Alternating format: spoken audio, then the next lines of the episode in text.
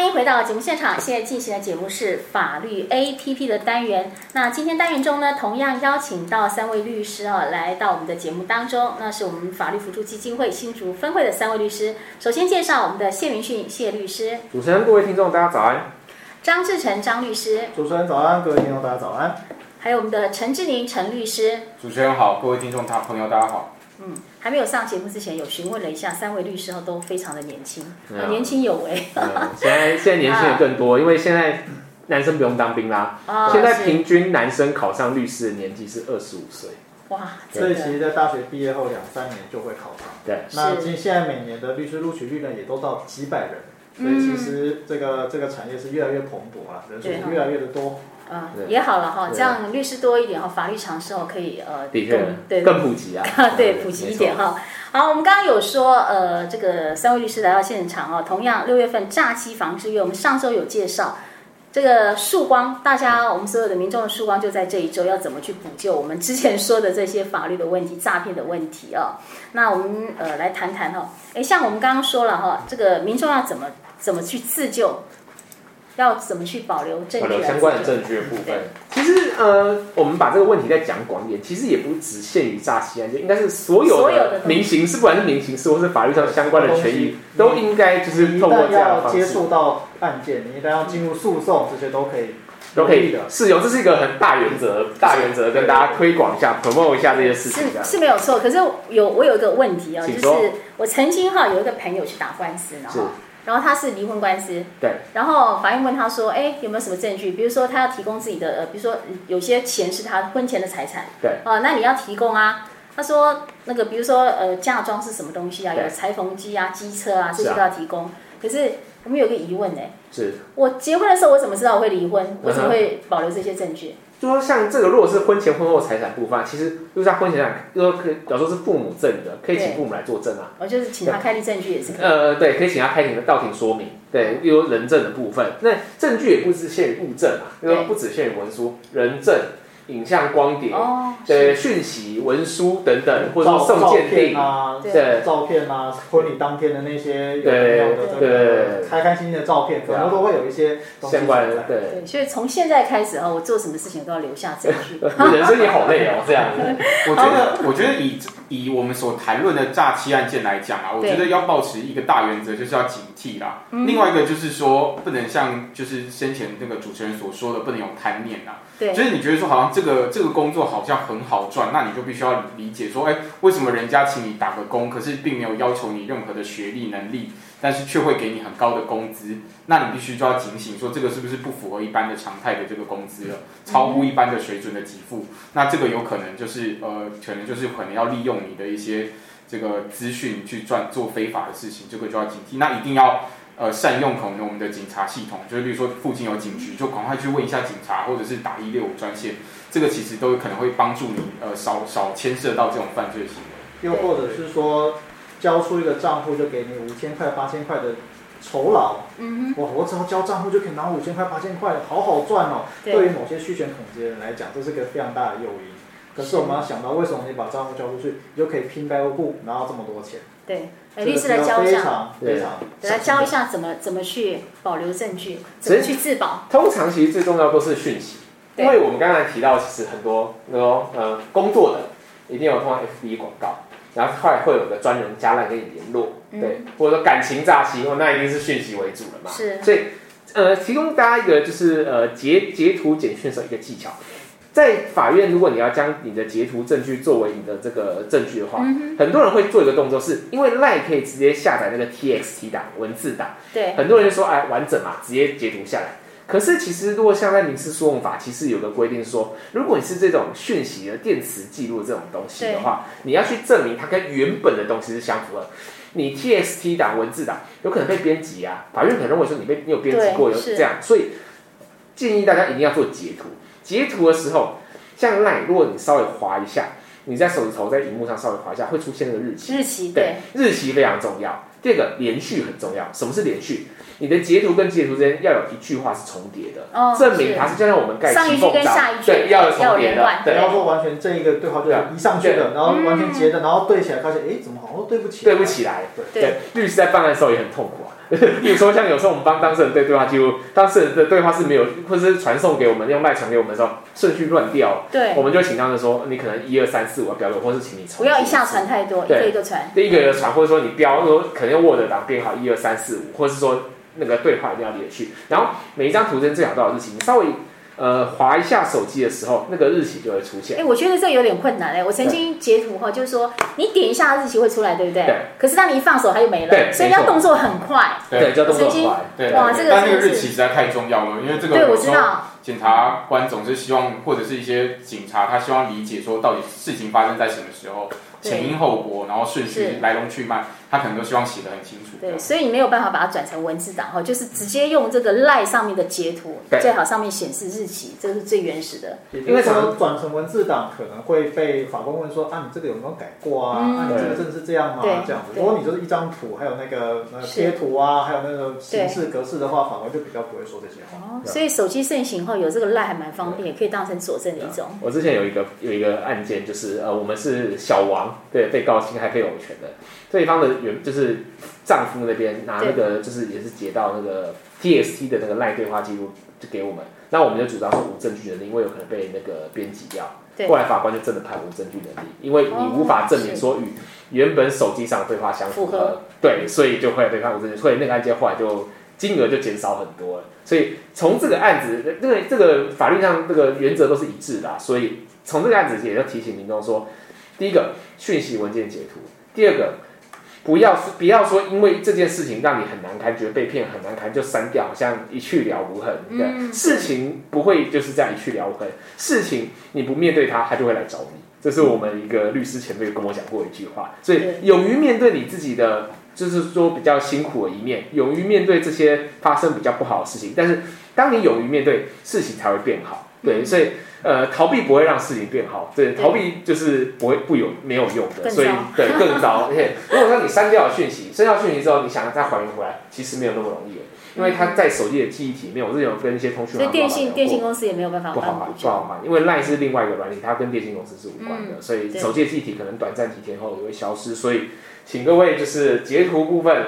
然后保留好你的手机，不要随意换手机，这个部分对您是非常有利的部分。对，对通常 LINE 也不太会配合检警去做一些犯罪查缉的动作，嗯、所以在这上面，如果自己没有办法保留证据的话，那要透过 LINE 的母公司或者它的后台。那平台去攫取这些资讯是难如登天的。对，哦，所以我觉得，呃，还是回到我之前有提过的，就是说这个要截图哈很重要，而且呢哈很怕对方会收回，所以二十四小时之内哈，只要人家传讯息给，马上截图。对，对，不然收回的话你也拿不到了，没错，很麻烦。是的。那除了这个自保之外，有没有其他诶比较好的这个对自己比较好的建议，或是有一些什么策略呢？对，一般来讲我们会遇到法律问题嘛。那法律问题呢，其实它也是一个非常专业的领域。那大家可能有时候会一知半解，或者有时候知道一点皮毛就觉得懂了全部，千万不要这样认为。这奉劝大家千万不要这样认为。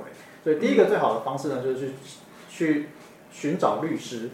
那当然，我们也有很多的免费法律服务咨询，比方说我们将在县市政府或者是律师工会，或者是呃法服基金会都会有这些这个免费的律师服务咨询。如果你有一些简单的问题，那就可以一开始先搜先寻求这些免费的咨询协助。但如果你发现这个问题不是那么容易解决的，或者是你没有办法透过免费咨询获得更好的协助的话，那非常非常的建议可以去向。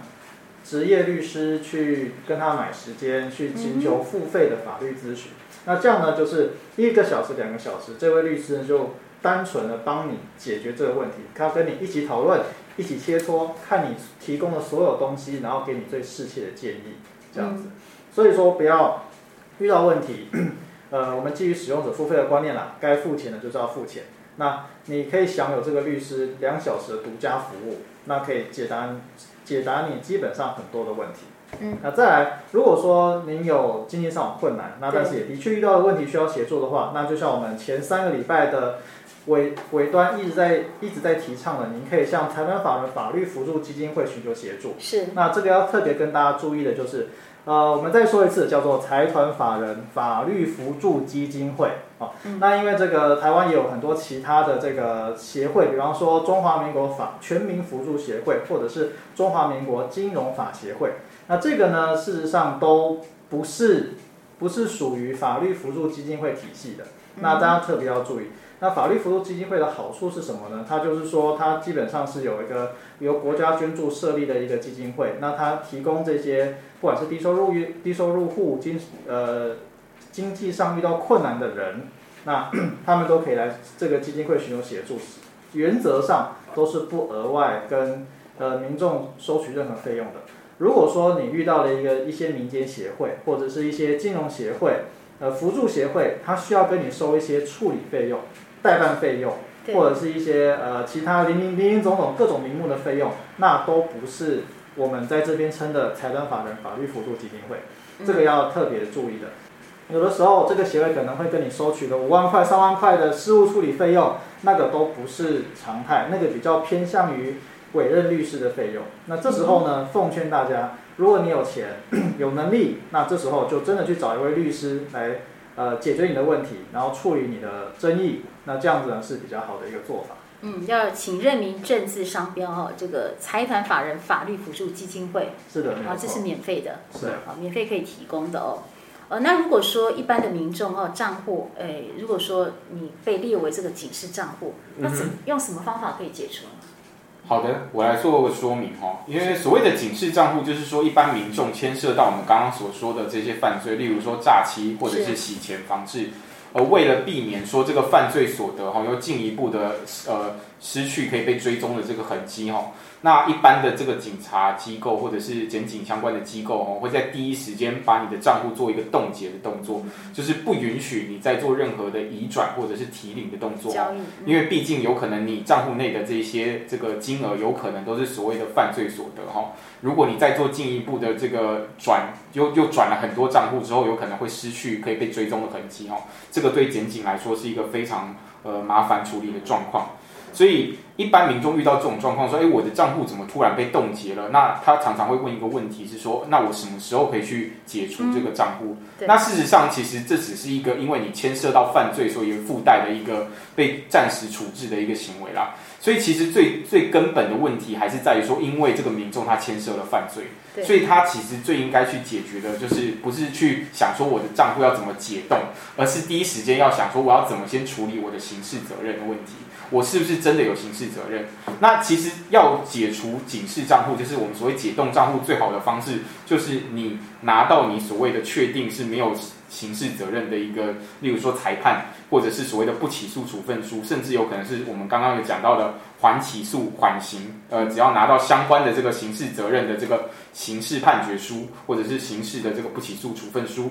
拿到这样的一个文件之后呢，我们就可以到这个警察机关做通报哈。那当然要准备呃相关的这个身份证明文件，然后就是要填具民众解除警示账户的申请书。这个其实网络上也下载得到。那我们就可以向警察局、刑警大队或者是各地的警察的分局呃机关哈呃申请办理。那这个就可以解除所谓的刑事我们刚刚讲的警示账户的这个问题。那当然还有民众会认为说，因为我们民众一般可能在面临所谓的债务问题的时候。会有一个联合征信中心的当事人的信用报告。如果你曾经被列为警示账户的话，那你的联合的这个信用报告上面可能会显示说，哎，你会有信用的问题，或者是会显示说你可能曾经是呃涉及到这个诈欺或者洗钱的犯罪哦。那事实上呢，有的民众会担心说，我这个记录是说一直存在。那我们必须要提醒民众的是说，只要呃，也许你拿到这个不起诉处分书、无罪判决啊这样的一个确定是没有责任的刑事判决之后，事实上。呃，这个追踪之后，大概之后过一段时间就会被解除了哈。那原则上是从解除那天起，大概揭露一年左右哈。那最长不会超过通报日，呃，往后计算两年。所以这个这个记录只是会存在一段时间，并不会永久的干涉到你的这个信用的问题。所以民众也不用太过于担心。好，大概是这样子跟民众做说明。是哦，但是我觉得等待时间可能很久，所以尽量不要去不要不要很长，因为时间程序牵涉到其中，的确就要走一段时间。哎，那我想知道说，你刚刚说这个账户解释账户，就是说一个人有好几个账户呢？是所有吗？还是有单单独一个账户？哦，有可能这个人的所有账户，所有账户都会变成警示，就是说针对这个人的所有账户，而不是比如说我开了有五六家银行，不是只有一个账户。